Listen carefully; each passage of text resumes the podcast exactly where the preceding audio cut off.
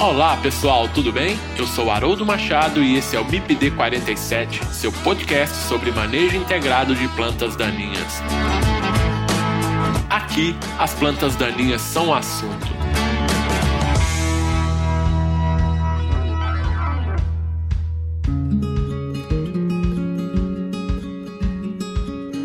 Pessoal, quem quiser interagir com o MIPD 47 pode fazer isso através do Instagram MIPD47, nos mandando directs. Vocês podem mandar e-mail para o mipd47podcast@gmail.com. Vocês podem ouvir o MIPD 47 através do site mipd47.com.br. Acessem o site e confira nosso conteúdo mipd47.com.br. E estamos também nos principais agregadores de podcast. E nesse episódio eu converso com Fernando Cassis Carvalho, que é engenheiro agrônomo, doutor em agronomia pela Universidade Estadual Paulista Júlio de Mesquita Filho, Unesp Botucatu, e é consultor sobre boas práticas em aplicações aéreas. Nós vamos falar sobre o uso de aeronaves, mais especificamente aviões, como ferramenta para a aplicação de herbicidas. O Brasil possui a segunda maior frota de aviões agrícolas do mundo. Essa modalidade de aplicação de herbicidas tem aumentado significativamente e apresenta muitas vantagens quando se compara a aplicações terrestres.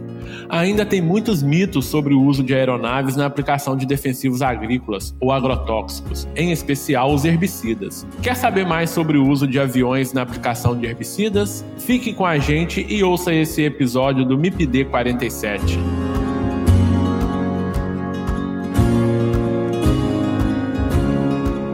Olá, Fernando, tudo bem? Bom dia, professor Haroldo, tudo jóia. Muito bem, Fernando. Seja muito bem-vindo ao MIPD 47. É um prazer tê-lo aqui para bater um papo com a gente. Opa, o prazer é todo meu. Agradeço mais uma vez o convite, né? É uma satisfação para nós poder compartilhar um pouco desse assunto, desse tema com o pessoal aí que ouve o MIPD 47. Não tenho dúvida que será um, um bate-papo muito legal e muito informativo né, para todos os nossos ouvintes. Ô, ô, Fernando, mas antes da gente começar a conversar, você fala para os nossos ouvintes quem é o Fernando, por favor? Bom, eu sou engenheiro agrônomo, pessoal. É, tenho mestrado e doutorado pela Unesp de Botucatu, né? É, fui orientado do professor Ulisses Antoniassi, que é uma referência nessa área de aplicação aérea, né?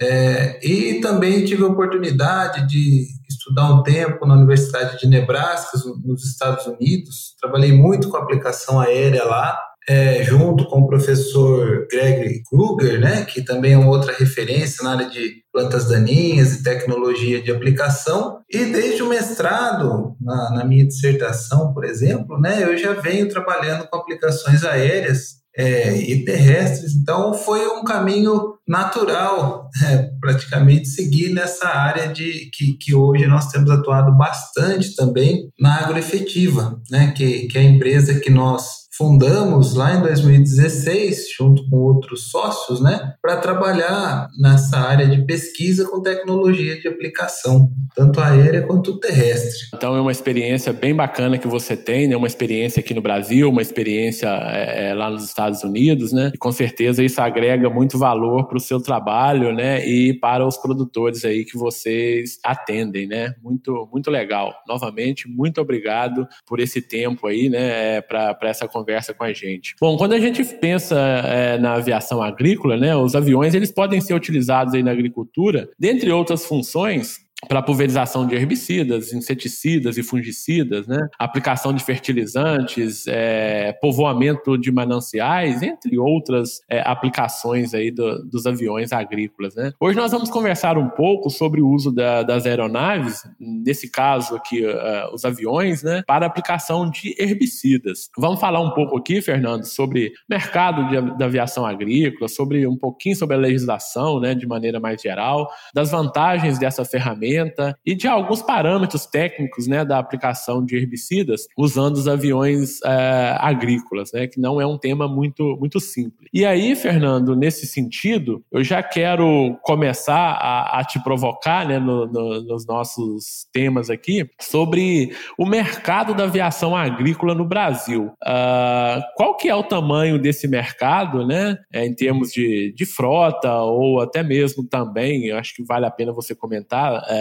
não temos um, números exatos, né, mas do comportamento geral de uh, quantidade de áreas aí atendidas pelas aeronaves e se a gente conseguir especificar um pouco mais sobre o uso desses é, o do mercado da aviação agrícola especificamente para aplicação de herbicidas, Fernando. Bom, o, o Brasil ele tem a segunda maior frota de aeronaves agrícolas do mundo, né? Nós estamos atrás dos Estados Unidos e hoje nós temos cerca de 2.200 aeronaves. Quando a gente pensa em mercado de aplicação aérea de herbicidas, o, o nosso grande foco, né, ou as, ou, ou as áreas de maior relevância, é, estão nas aplicações em arroz irrigado, né? E aí a gente pensa muito na, no Rio Grande do Sul, por exemplo, a fronteira oeste, a região da campanha, a, a região é, leste do estado também tem, né? Então tem muito arroz irrigado lá e a aviação agrícola desempenha um papel muito importante é, na produção do arroz, porque são áreas de difícil acesso, onde muitas vezes a gente tem como a, a, a única ferramenta a aplicação aérea. É, e outro grande mercado da aplicação aérea de herbicida é, são as pastagens. Né? Então, nós, se nós pensarmos, por exemplo, na região norte do país, é, onde são áreas mais extensas, muitas vezes é, com obstáculos que dificultam a, a operação com pulverizador terrestre, nós temos a aeronave agrícola né, como uma ferramenta muito importante. Perfeito, Fernando, perfeito. É, em termos gerais, então, essas duas né, culturas, digamos assim, ou esses dois sistemas, né, que é o de produção de arroz e as pastagens. As culturas anuais, por exemplo, Fernando, e, e o setor florestal, tem utilizado também essa, essa modalidade? Sim, nós também temos uh, aplicações em culturas anuais, mas vale fazer um, um, uma ressalva aqui pelo seguinte: aplicação aérea, quando a gente pensa, por exemplo, em número de aplicações ou área aplicada por ano nessas culturas, é muito sazonal. É, por exemplo, se a gente tem um ano com muita chuva, é, um ano, por exemplo, saindo um pouquinho de herbicidas, pensando em controle de pragas e doenças, onde a gente tem um ano favorável à ocorrência de doença e de difícil entrada com pulverizador terrestre, por exemplo, depois de um, de um período de chuva, então o número de aplicações aéreas pode diminuir ou aumentar. Né? Isso é um, é um pouco sazonal. E uma coisa que a gente precisa considerar também é sempre observar a bula dos herbicidas. Às vezes a gente tem, por exemplo, é, é, herbicidas semelhantes, mas de fabricantes diferentes, e as instruções na bula podem variar para aplicação aérea. Um, por exemplo, pode ter autorização para uso em determinada cultura e outro não. Então, a bula, para a gente é, é, estar seguro, né, para que o trabalho seja juridicamente correto, ela sempre deve ser consultada. É, você começou a falar sobre o produto, sobre bula, Fernando, mas eu vou deixar para a gente entrar nesse assunto um pouquinho mais à frente, porque aqui eu queria te provocar, é, tem, tem uma relação com o que você estava falando, que é com relação à legislação da atividade.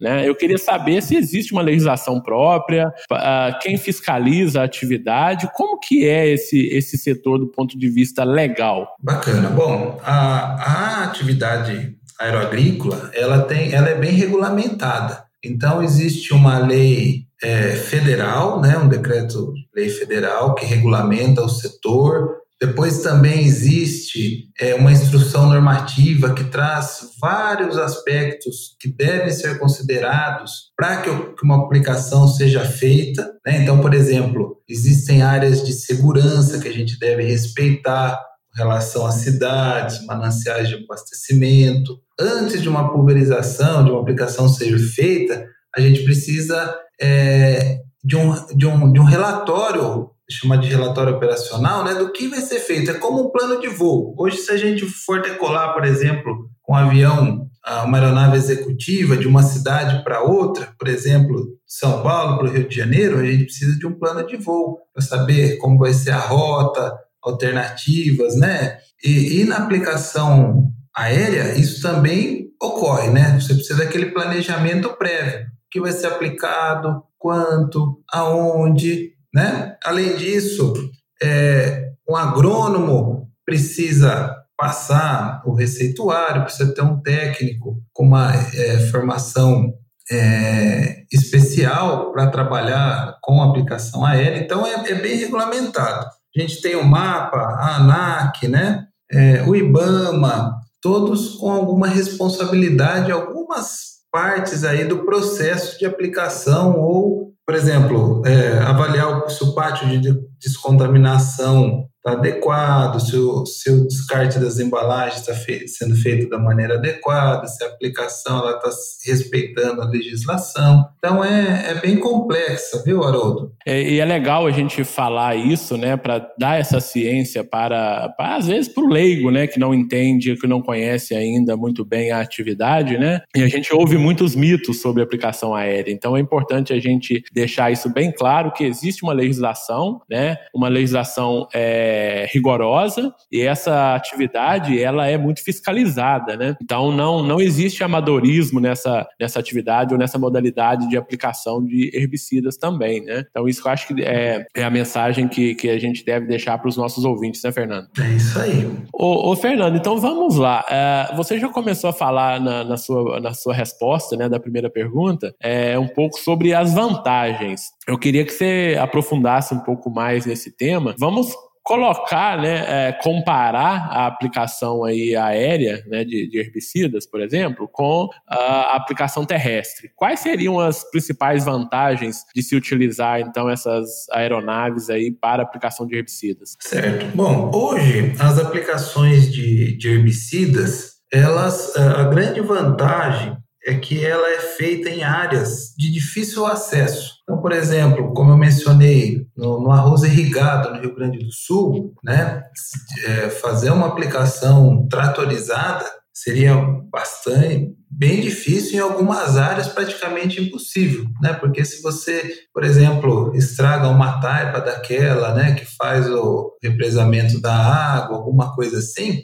é, então se torna inviável. Ou, por exemplo, no norte, passagens que, você, que a gente tem é, árvores ou alguma coisa do ou obstáculos, né? Então esse é um grande diferencial. É, nós temos outros diferenciais, por exemplo, a velocidade, o rendimento que uma aeronave, é, a capacidade que ela tem de, de, de aplicar em determinada área é superior, né, considerando o tempo de aplicação, a um pulverizador terrestre. Então, a gente consegue aproveitar as melhores condições meteorológicas, né? São algumas daí da, das vantagens, Haroldo. Eu acho que a gente pode colocar aí também a questão da, da compactação de solo, né, Fernando? Que é, inexiste, né, quando você usa essa modalidade de, de aplicação, né? É, uhum. Como você bem falou, a, a, área coberta, o rendimento operacional, né? Uhum. Muito, muito grande. Ô, Fernando, e aí eu já vou te fazer uma, uma outra pergunta. Qual que é uma, a, a, uma área média média aí diária que se consegue fazer com a aplicação aérea? Bom, é, isso varia muito, por exemplo, do tipo de aeronave, do tamanho da área, do relevo, né? Mas, por exemplo, é, a gente tem todas as situações possíveis e imagináveis no Brasil, né? É, por exemplo, a gente pode ter uma, um rendimento de 100 hectares por hora a 300 hectares por hora, por exemplo, ou 300 hectares aplicados num dia, até mais de mil hectares aplicados num dia. Depende muito do, desses parâmetros que eu mencionei. A, aeronave, nós vamos falar um pouquinho mais à frente sobre essas aeronaves aí, né, Fernando? Mas realmente é uma, é uma área coberta, né, grande, em um curto espaço de tempo, né? Eu acho que isso é um grande diferencial da, da aplicação aérea, né? E, Fernando, então nesse, nesse sentido também, né, de, de vantagens, né, mas a gente, não existe só vantagens. Sempre tem ali alguns pontos, vamos colocar aí de, de entraves, né, ou dificuldades. Quais seriam esses principais entraves aí na aplicação aérea, é, né, no caso aí do, do uso dos aviões para aplicação de herbicida? Com certeza. É, assim como tem as vantagens, a gente tem que olhar por esse aspecto, né, dos cuidados que a gente tem que ter numa aplicação. Então, por exemplo, acredito que hoje uma, uma das grandes preocupações que a gente deve ter, é, mas isso também é válido para o terrestre, né, é a questão da deriva, Haroldo. Então, é, nós precisamos entender da regulagem adequada daquele equipamento, do espectro de gotas, do percentual, por exemplo, de gotas finas que existe naquela, naquela aplicação, né? entender o que tem ao entorno disso, né? para que a aplicação ela seja feita de maneira é, correta e segura. Né? Nós sempre trabalhamos muito nessa área de boas práticas de aplicação e, e para que a gente tenha essa ferramenta, né, que é a aplicação aérea, é, sendo utilizada de maneira correta, a gente sempre tem que pensar na questão da, da segurança. E não é só segurança de voo, né? É segurança de todo o entorno ali da aplicação. E gente, você começou a falar quando você falou das vantagens e quando você falou aí também da, da, da área aplicada, né? Um dos, do, dos quesitos que você colocou como rendimento operacional seria o tipo de aeronave, né? Que, que é utilizada para, para aplicação. Hoje, no Brasil, quais são os principais modelos aí, as principais aeronaves em uso para aplicação de, de herbicidas? Bom, hoje é, nós temos no, no, no, Brasil ainda uma predominância de, de aeronaves nacionais, né? Quando a gente observa a frota, é, são aeronaves feitas pela Embraer, o Ipanema, né? Então, Ipanema 201, 202, 203, que são fabricados, inclusive aqui em Botucatu, né? O, o atual é o 203. É, e no Rio, mas assim, é bem, por exemplo, no Rio Grande do Sul é muito comum o uso de aeronaves menores, como Ipanema, como a, uma outra aeronave chamada de Cessna, né? É, e, e, e, em áreas maiores a gente já tem as aeronaves turbo-hélice, como as aeronaves Air Tractor. É, então, Haroldo, se a gente observar assim, o que mais cresce são as aeronaves turbo-hélice durante ao, ao longo dos anos assim, mas a nossa frota ainda é composta por aeronaves, em sua maior parte por aeronaves menores, é, a pistão. Perfeito. E, e tem uma explicação, Fernando, básica para para essa para esse maior uso do Ipanema? É, é uma aeronave melhor, mais adaptada? Bom, é, se a gente pensar lá nas áreas do sul, são áreas menores, né? É, então elas acabam sendo bastante utilizadas por questão de custos, né? Por, por, por, por essas áreas é, permitirem esse, não exigirem assim um, um, um, rendimento tão alto, né? Quando a gente vem mais para o norte do país, que a gente já tem as grandes extensões de terra, né? Onde a gente, com uma aeronave maior, mais veloz, a gente consegue um aproveitamento muito bom é, das janelas de aplicação. Então, a gente observa que essa tendência de crescimento maior para esse tipo de aeronave se dá por conta disso. É legal essa, essa informação, Fernando.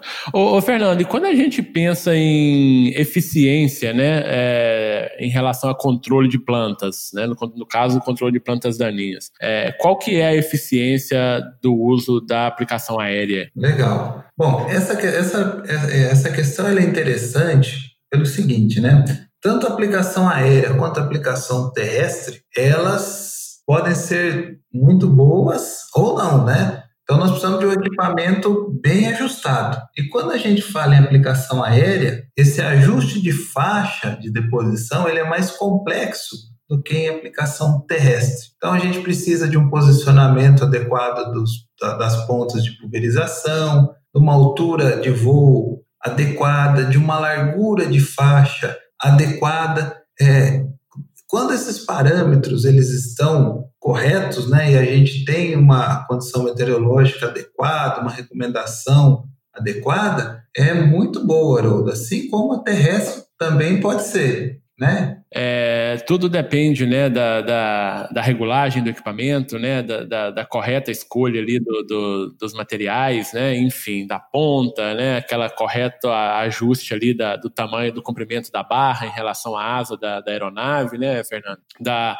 do, do, time da aplicação, né, do ponto de vista que você falou meteorológico também, né? Então, na verdade, todos aqueles fatores que influenciam a aplicação é, terrestre, né, a, influenciam também a aplicação aérea, né? Então, a gente tem que realmente conhecer bem esses parâmetros, o equipamento, o ambiente, para que essa eficiência ela seja, ela seja maior, né? Ô, ô Fernando, existem muitos mitos, né, com relação à, aplicação aérea, né, é, em termos de contaminação, né, de, de, de vilas, de escolas. É, a ideia que se tem é que, é, em muitos casos, o avião ele está passando e está distribuindo produto, né, a, a, ao acaso ali na, nas áreas, né? E a gente sabe que não é bem assim. É, a gente não é bem assim, não. A gente sabe que não é assim, né? Que a aplicação ela é muito bem, bem adequada, muito bem feita, né, muito bem pensada, muito bem planejada e executada. Né? Então, essa questão da eficiência é, é algo também que remete nesse sentido sentido não só do controle, mas sim da deposição do, do, do produto também, da cauda, dentro da área planejada de se aplicar, né? Então, essa é uma outra coisa importante também que a gente deve considerar, né, né Fernando? Então, se eu tenho um mapa de voo, se eu tenho uma área delimitada que eu vou aplicar, é, eu consigo fazer a aplicação perfeita naquela área, não é? Correto? Tá correto, Haroldo, com certeza. É, assim, algum, a gente precisa observar alguns parâmetros, né? Então, entender qual a área que eu vou aplicar, o que tem ao entorno, se tiver alguma coisa ao entorno que exige uma faixa de segurança, por exemplo, a instrução normativa número 2 do mapa diz, né, deixe uma faixa de segurança, por exemplo, de 250 metros é, de moradias isoladas, né? Então a gente faz o o, o mapa de aplicação faz aquele planejamento, executa de acordo com, com o planejamento, né? observa a bula do produto para ver se ele tem autorização ou não para aquela cultura, por exemplo, e para essa modalidade de aplicação. E, estando tudo ok, a gente faz a aplicação com tranquilidade, né? observando sempre direção do vento, condições meteorológicas, aquilo que a gente conversou. Mas é, é, é seguro assim, Haroldo, desde que a gente faça a coisa certa, né? Assim como em aplicação terrestre também. Perfeito, perfeito, Fernando. É porque realmente a gente ouve muita coisa na mídia aí é, é pejorativa, né, com relação ao uso de aeronaves para aplicação de é, defensivos, né? Então é bom a gente deixar isso bem, bem claro aí para os nossos, nossos ouvintes. Ô, ô, Fernando, e como que é basicamente a, a, equipe, né, de trabalho é, é, dessa modalidade de, de aplicação? Existe alguma diferença? Existe alguma especificidade? As pessoas que, que, que compõem essa equipe, elas precisam ter algum treinamento é, específico? Como, como que é? Sim, Haroldo. Uh, o piloto, o técnico, né, o agrônomo, eles, eles têm uma formação é, específica para atuar na atividade.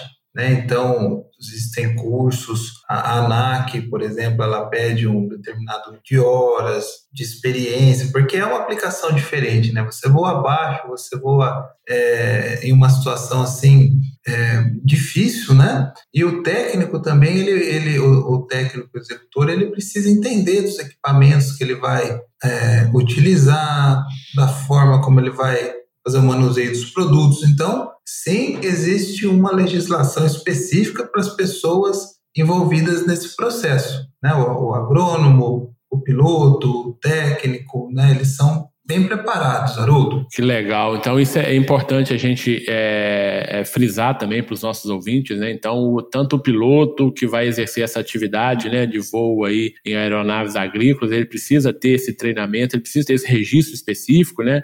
Ter o, o curso, né, o, agrônomo, técnico, né, as pessoas que estão lá responsáveis pelo preparo da cauda, pela, pelo abastecimento da aeronave, né? Então acho que isso é bem, bem legal a gente frisar aí para os nossos ouvintes. É, você falou questão de altura de voo, Fernando. Qual que é uma altura média de voo no momento da, da aplicação aí do, do produto? Legal. Bom, a altura de voo, ela geralmente varia um pouco com relação ao tipo da aeronave, por exemplo. Então, se a gente pega aeronaves movidas a, a pistão, que são aeronaves um pouco menores, como o, o, o Ipanema, né? Hoje gira em torno de 3 metros e meio, mais ou menos. Quando nós temos aeronaves maiores, como a, o, o Tractor, aí nós falamos em torno de 4, 4 metros e meio. Não pode ser um voo alto por causa do risco de deriva e não pode ser baixo,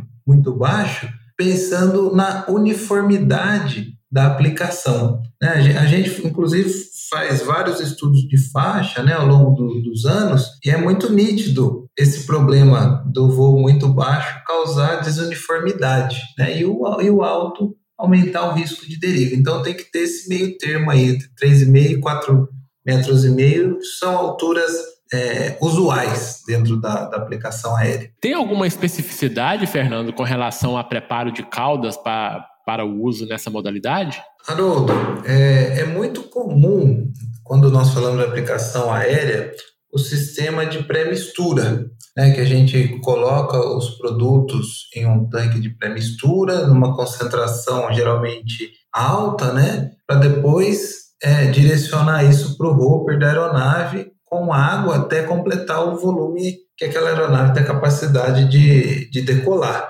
É, nesse, quando a gente fala em aplicação aérea e sistema de pré-mistura, a gente tem que ter bastante cuidado, porque quanto menor a taxa de aplicação, e, e geralmente a aplicação aérea usa, usa taxas menores, né? E, e quanto é, mais concentrado aqueles produtos estiverem ali na, na cauda, maior o risco de incompatibilidade.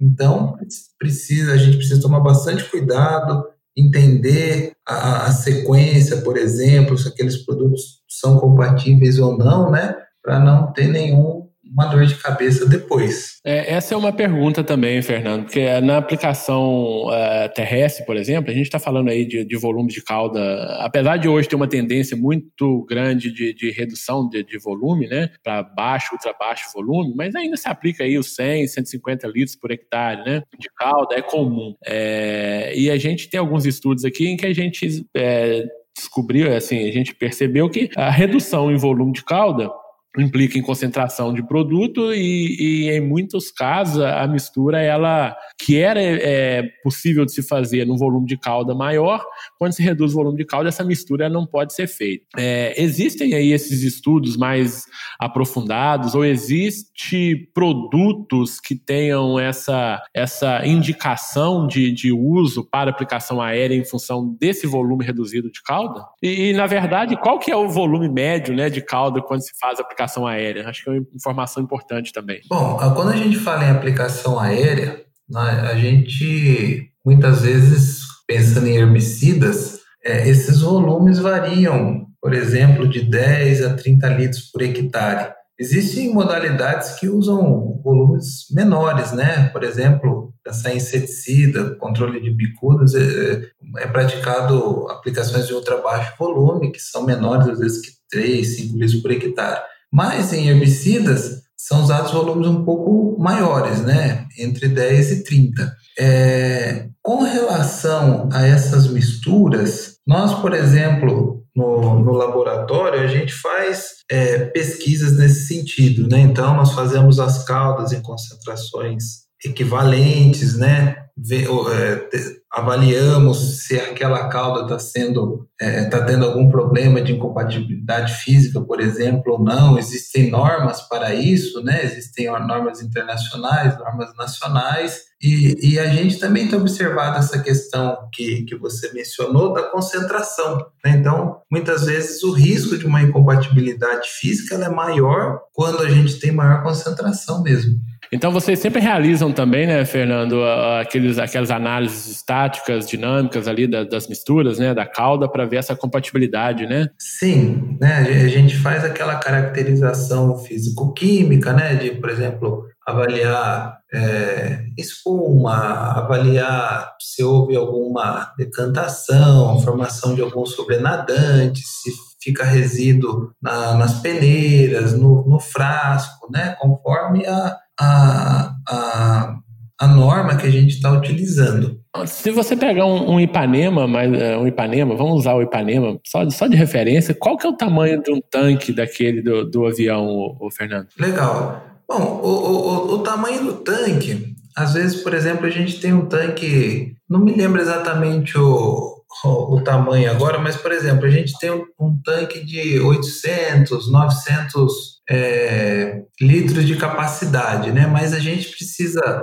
é, entender a capacidade da aeronave de decolar com, com determinada carga. Então, por exemplo, se aquela aeronave ela é capaz de decolar com 600 quilos, né? então a gente, mesmo que o, que o hopper, que a gente chama de hopper ou tanque, ele tenha um, um, um, volume maior que aquele, mas a gente sempre deve observar qual é a capacidade dele de decolar. Depende da temperatura, por exemplo, né, do, da, do comprimento da pista. Então, são alguns parâmetros que no dia a dia ali o, os pilotos têm que estar sempre atentos. Ô, Fernando, então é muito comum nas aulas práticas, né, aqui que gente, nas aulas que a gente dá sobre tecnologia de aplicação, e a gente aborda o tema aplicação aérea, obviamente, né, em função da importância, e algumas perguntas elas vêm, como no caso de o que se faz é, ou o que se fazer, né, quando o piloto ele tem algum problema no voo, é, problema mecânico, enfim, algum problema que é, é ele passa por alguma dificuldade. O que, que se faz com essa carga? É, caso ele tenha algum problema e seja necessário, uma das opções é fazer o alijamento. Então, existe uma, uma alavanca lá dentro da, da cabine, né, que quando o piloto aciona, essa carga é rapidamente é, eliminada, né, para essa aeronave ganhar mais sustentação, por exemplo, né, perde peso ele conseguir fazer, por exemplo, um pouso em, em, mais rápido, né, em um local que, que traga mais segurança para o piloto. Perfeito, Fernando, bem legal, essa informação é legal. Ô, ô, Fernando, do ponto de vista do voo, tem algum momento ali da, da do voo, da, da, aplicação, em que essa aeronave ela é mais sujeita a, a acidentes ou algum problema relacionado aí ao próprio voo? Olha, geralmente na ou no pouso, né, são situações mais críticas, que exigem mais cuidado, né? E, e quando a gente pensa em aplicação aérea, é, nós temos muitas vezes o agravante da qualidade da, dessa pista, né? São geralmente pistas de terra ou pistas de grama. Então, nesse momento, tem que tomar bastante cuidado, né?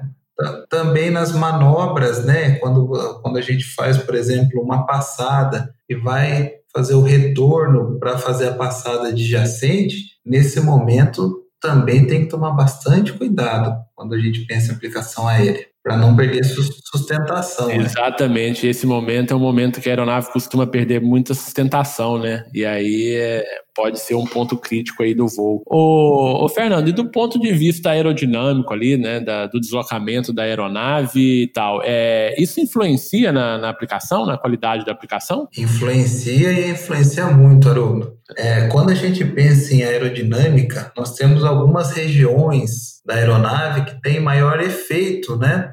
Considerando a, aquelas as gotas pulverizadas. Então, geralmente, as pontas de asa, né? Pode causar um vórtice, então a gente chama de, isso de vórtice de ponta de asa, que é um deslocamento de ar por diferença de pressão, que pode interferir lá na pulverização e, por exemplo, diminuir a uniformidade ou aumentar o risco de deriva, né? Se direciona essas gotas, por exemplo, mais para cima. É, e na região da, da hélice também, ali na região da fuselagem da aeronave, é, ela, essa pulverização está muito sujeita à aerodinâmica. Então, assim, aeronaves mais antigas, comparadas a aeronaves mais modernas, elas também têm diferença nesse quesito, né? As mais modernas, por exemplo, como o War Tractor, ele, ele já tem uma aerodinâmica mais favorável à uniformidade da aplicação. Perfeito. E uma coisa que influencia também aí nesse ponto é a, o comprimento da barra, né, Fernando, em relação ao comprimento da asa, né? Tem as características isso. próprias, né? Isso, isso é muito importante. Se, é, se, por exemplo, a barra for muito perto do bordo de, é, da ponta de asa, ou se ela estiver muito próximo ao bordo de fuga, né, que é aquela região ali final da, atrás da asa, né, é, tudo isso pode afetar sim. Existem parâmetros, né? São específicos, não, não, é, não é geral para todas as aeronaves, são mais específicos, mas são aspectos muito importantes, sim, para para a uniformidade da aplicação e a segurança também. Ô, ô, Fernando, aqui eu vou te fazer uma outra pergunta. É obviamente que daria para a gente gravar um podcast específico sobre esse tema, mas eu queria uma avaliação geral sua é, nesse ponto, que é a questão das pontas de pulverização. Né? A gente poderia gravar, um, ficar aqui um, um episódio todo do podcast falando sobre pontas de pulverização, né, para aplicação aérea. Mas eu queria que você fizesse aí um apanhado geral é, de quais os principais tipos, qual que é a importância dessas pontes de pulverização né, na, na, em aviões. É ótimo. É, hoje nós temos comumente sendo utilizadas as pontas hidráulicas, né, pontas de jato plano e pontas de jato cônico, e, e, e, nós temos também as pontas, uh, os atomizadores rotativos, né? Que geram. Uh, aí nós temos os rotativos de tela, os atomizadores rotativos de, de disco, né? Que usam a energia centrífuga para causar fragmentação das gotas. E, e, esse é um aspecto muito importante, Haroldo, e, e, e assim, precisa ser difundido, que precisa ser mais é, vamos dizer assim, é, transmitido para os pilotos, para as pessoas que trabalham com, com a aplicação aérea, que para cada modelo de avião, por exemplo, para cada é, característica de velocidade de voo, há um, uma, uma ponta, um atomizador, uma regulagem desses equipamentos mais é, específica para eles. Isso precisa ser considerado, né, Fernando? Porque é, você melhora a qualidade da aplicação quando considera esses parâmetros, né, esses, é, esses fatores, né? Sim, por exemplo, se eu pego uma aeronave que se desloca a 250 km por hora e, e pego uma outra aeronave que se desloca a 180 km por hora, 160, é, o ajuste que eu vou fazer o, o, o modelo dessa ponta de pulverização ou desse atomizador, ele precisa ser adequado para ter uma, um espectro de gotas uniforme, para que a gente não tenha um alto percentual de gotas finas, e isso, consequentemente, aumente o risco de deriva, por exemplo, de perdas por evaporação. Então, esse é um assunto bem específico, né? Como você disse, a gente poderia ficar falando muito sobre isso, mas um dos mais importantes em aplicação aérea. Ô, ô, Fernando, de modo geral, é óbvio que a gente não consegue né, é, é, cravar, mas de forma geral, qual é o padrão de tamanho de gotas aí utilizados para a aplicação de herbicidas, no caso aí, é, nesse, com, esse, com essas pontas de pulverização? Haroldo, a gente sempre recomenda usar não usar gotas muito finas, tá? Então, procurar gotas é, pelo menos de médias a grossas, né? Porém, como esse ajuste, essa seleção das pontas não é uma coisa tão simples de ser feita, às vezes a gente encontra pulverizações, né, aplicações, onde uh, as pessoas pensam que estão utilizando gotas médias, por exemplo, mas estão utilizando gotas finas, até pela dificuldade de mensurar o espectro de gotas. É, então, mas isso a gente sempre recomenda, né? Sempre precisa, inclusive, observar a bula dos produtos para trabalhar com aquele espectro de gotas adequado àquela aplicação. Continuando nessa linha né, da tecnologia aí, é, com relação a condições climáticas, ô Fernando, para aplicação aérea, tem alguma especificidade, né? Vamos pegar aí, vamos pegar os, os principais parâmetros, né? Temperatura, umidade relativa e vento. Existe alguma especificidade para essa, essa modalidade de, de aplicação? Existe, né? Como eu disse, a gente precisa sempre olhar a bula, né? Mas em termos gerais a gente diz assim: temperatura deve ser menor que 30, umidade acima de 50, vento entre 10, entre 3 e 10 km por hora. Se for uma gota mais fina, a gente precisa de parâmetros mais rigorosos do que esse, né? Então, umidade mais alta, temperatura mais baixa. E uma coisa que a gente tem que tomar muito cuidado, né, quando nós falamos de aplicação aérea, é com a inversão térmica.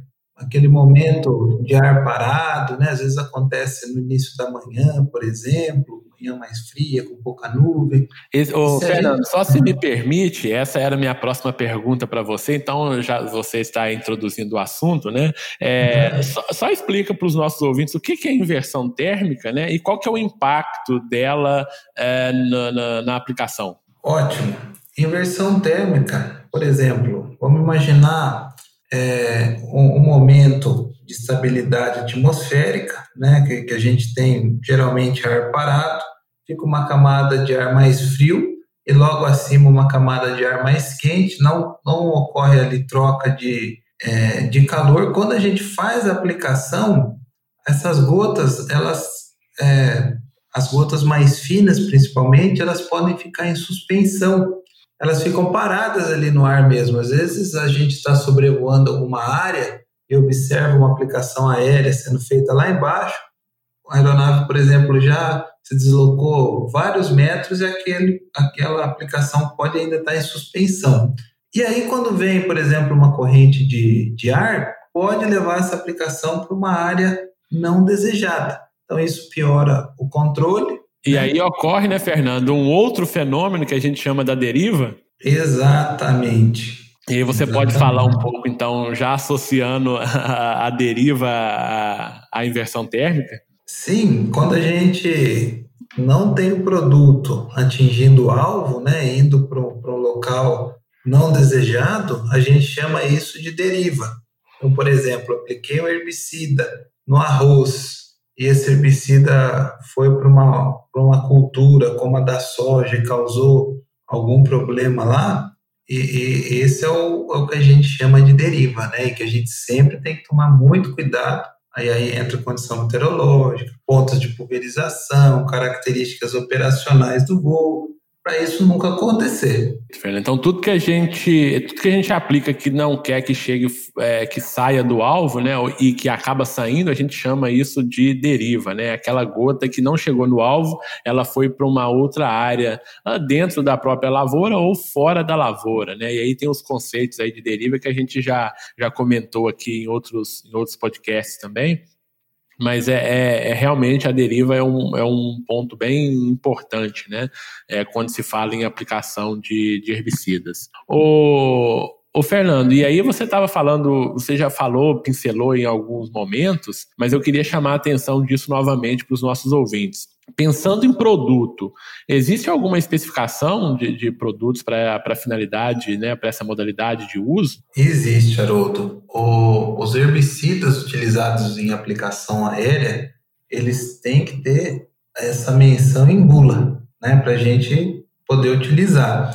Então, é, mesmo que seja o mesmo, ó, o, mesmo ativo, vamos dizer assim, né, ingrediente ativo, e, e, a gente sempre tem que olhar a bula para as diferentes marcas que a gente trabalhar, né, ou os diferentes produtos, porque existe essa especificidade, sim. Perfeito. Então isso é importante também que a gente alerte, né, os nossos os nossos ouvintes aí, porque o produto ele tem que ter registro para essa modalidade de uso, né? Igual você bem disse, pode ser o mesmo ingrediente ativo, né, em diferentes produtos comerciais e um tenha registro e outro e outro não, né, para essa modalidade. Por vários fatores aí que isso pode acontecer, mas isso deve ser é, assim considerado.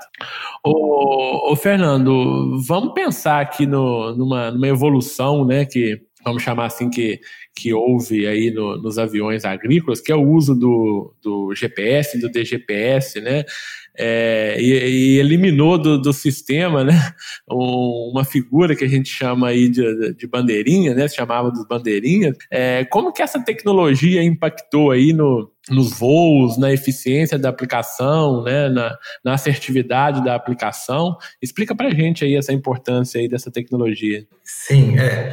O bandeirinha era uma pessoa que fazia o, o, papel, né, entre aspas, aí do GPS, fazia o balizamento da, das aplicações, mostrava para o piloto onde ele deveria fazer cada passada, né, para ir fazendo a pulverização na lavoura. Com o advento do GPS, é, isso já é, foi, nossa, é, uma, é, um, é grande marco aí para as aplicações, né, é, onde a gente ganha em segurança, em qualidade, em precisão. Então, hoje, o, como no carro, né, que, que ele mostra para a gente a direção, na, na aeronave também existe essa direção mostrada no, no GPS. Tem uma barra de luzes né, que está conectada ao GPS e mostra para o piloto, por exemplo, ele deve ir mais para a direita, mais para a esquerda, para que cada passada da aplicação fique bem alinhada.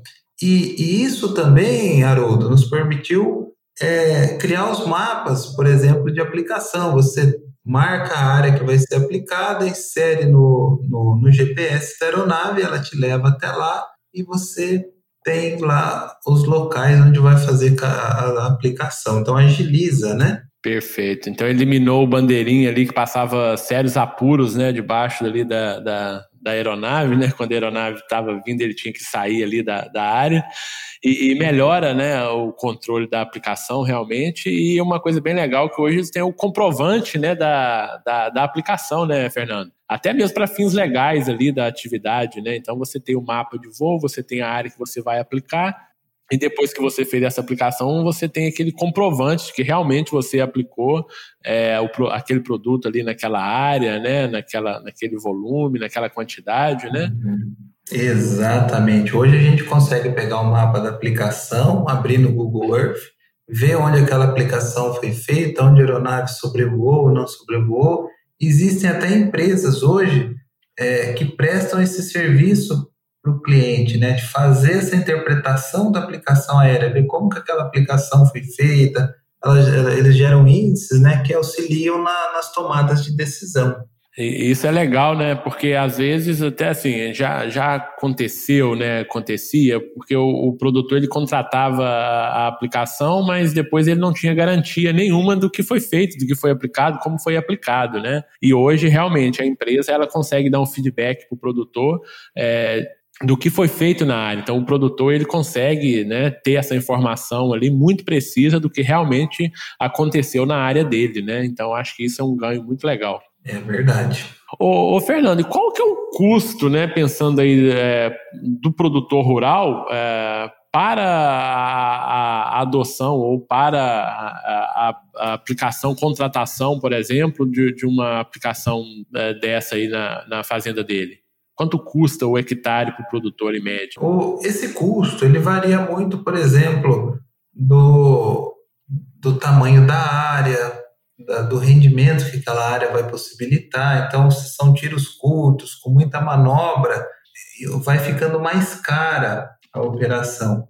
Se são, se são tiros longos, né? por exemplo, lá no Mato Grosso, que é plano, que os talhões são enormes, né? então o valor vai diminuindo. É, e, e, aí o custo varia. Por exemplo, vou chutar alguns valores aqui de, por exemplo, 30 a 50 reais por hectare, né? Então, só para ter uma dimensão de quanto isso pode variar de um local para outro. Ô, ô, Fernando, e como que você projeta aí a aviação agrícola no Brasil, em especial, né, para aplicação de herbicidas aí para o futuro? Como que você você vê e vislumbra isso? Eu acredito, Haroldo, que vai ter um crescimento no uso de, de aplicação aérea para o futuro, incluindo herbicidas, né? É, é um setor que, que vem tendo um crescimento constante ao longo do, dos anos, tá? Esse ano vai crescer menos por causa do, desse momento que a gente tem vivido, né? De, de pandemia, é, mas vai crescer. É, e, e esse uso de herbicidas ele tende a crescer também mas nós teremos que fazer um trabalho, né, e isso vem, vem sendo feito, de informação, de instrução, de treinamentos mesmo. Essas novas tecnologias também auxiliam nesse sentido, para que essa aplicação aérea ela seja sempre feita com qualidade e com segurança. É como se o piloto decolasse com é, em uma asa a qualidade e em outra a segurança, né? Perfeito. Cada uma tem o seu peso e isso deve estar em equilíbrio. Esse Exato. equilíbrio vai possibilitar esse crescimento sustentável da atividade. Perfeito, Fernando. Fernando, a gente está chegando ao final, né? conversa, eu sempre falo isso, né? É, em todos os podcasts, porque realmente a conversa é boa, ela passa muito rápido, cara. A gente já está chegando aqui ao final do, do, do nosso episódio. E eu queria que você fizesse as suas considerações finais para gente, a gente encerrar esse nosso episódio de hoje. Te agradecendo, né, de antemão aí a esse momento aí de, de parar suas atividades aí, as suas viagens, né, para fazer a inspeção e treinamento aí em aviões, né, Brasil afora. Então, já te agradecendo, muito obrigado e faça aí suas considerações finais, por favor. Haroldo, eu que agradeço a oportunidade, né, em nome da, da Agroefetiva, de, de toda a nossa equipe, uh, nós agradecemos. É, sa sabemos que não é fácil, né, o trabalho maior está aí com você, e nós estamos sempre à disposição para contribuir, para ajudar. Caso alguém tenha dúvidas a respeito desse tema, nós também estamos de portas abertas para tirar essas dúvidas e para aprender também, né? Que, que a gente está sempre aprendendo. É uma, é uma área muito grande, né? Complexa e, mas é isso aí, muito obrigado. Ok, Fernando, eu que agradeço novamente. Muito obrigado mesmo. Um bate-papo bem legal, bem esclarecedor. Tenho, não tenho dúvida que os nossos ouvintes vão, vão gostar também. É, aqui eu me despeço de você, tá, Fernando? É, um abraço e até uma próxima oportunidade. Certamente nós vamos conversar aqui em outros momentos sobre é, outros assuntos também relacionados, principalmente à tecnologia de aplicação. Muito obrigado, um abraço um abraço, Haroldo. Muito obrigado. E a vocês, meus ouvintes, um abraço e até o próximo episódio do MIPD 47. Lembrando que quem quiser interagir com o MIPD 47 pode mandar e-mail para o mipd47podcast@gmail.com e também pode interagir através do Instagram MIPD47. Acessem o site e confira todos os nossos episódios mipd47.com.br. Este podcast foi editado por Felipe Mux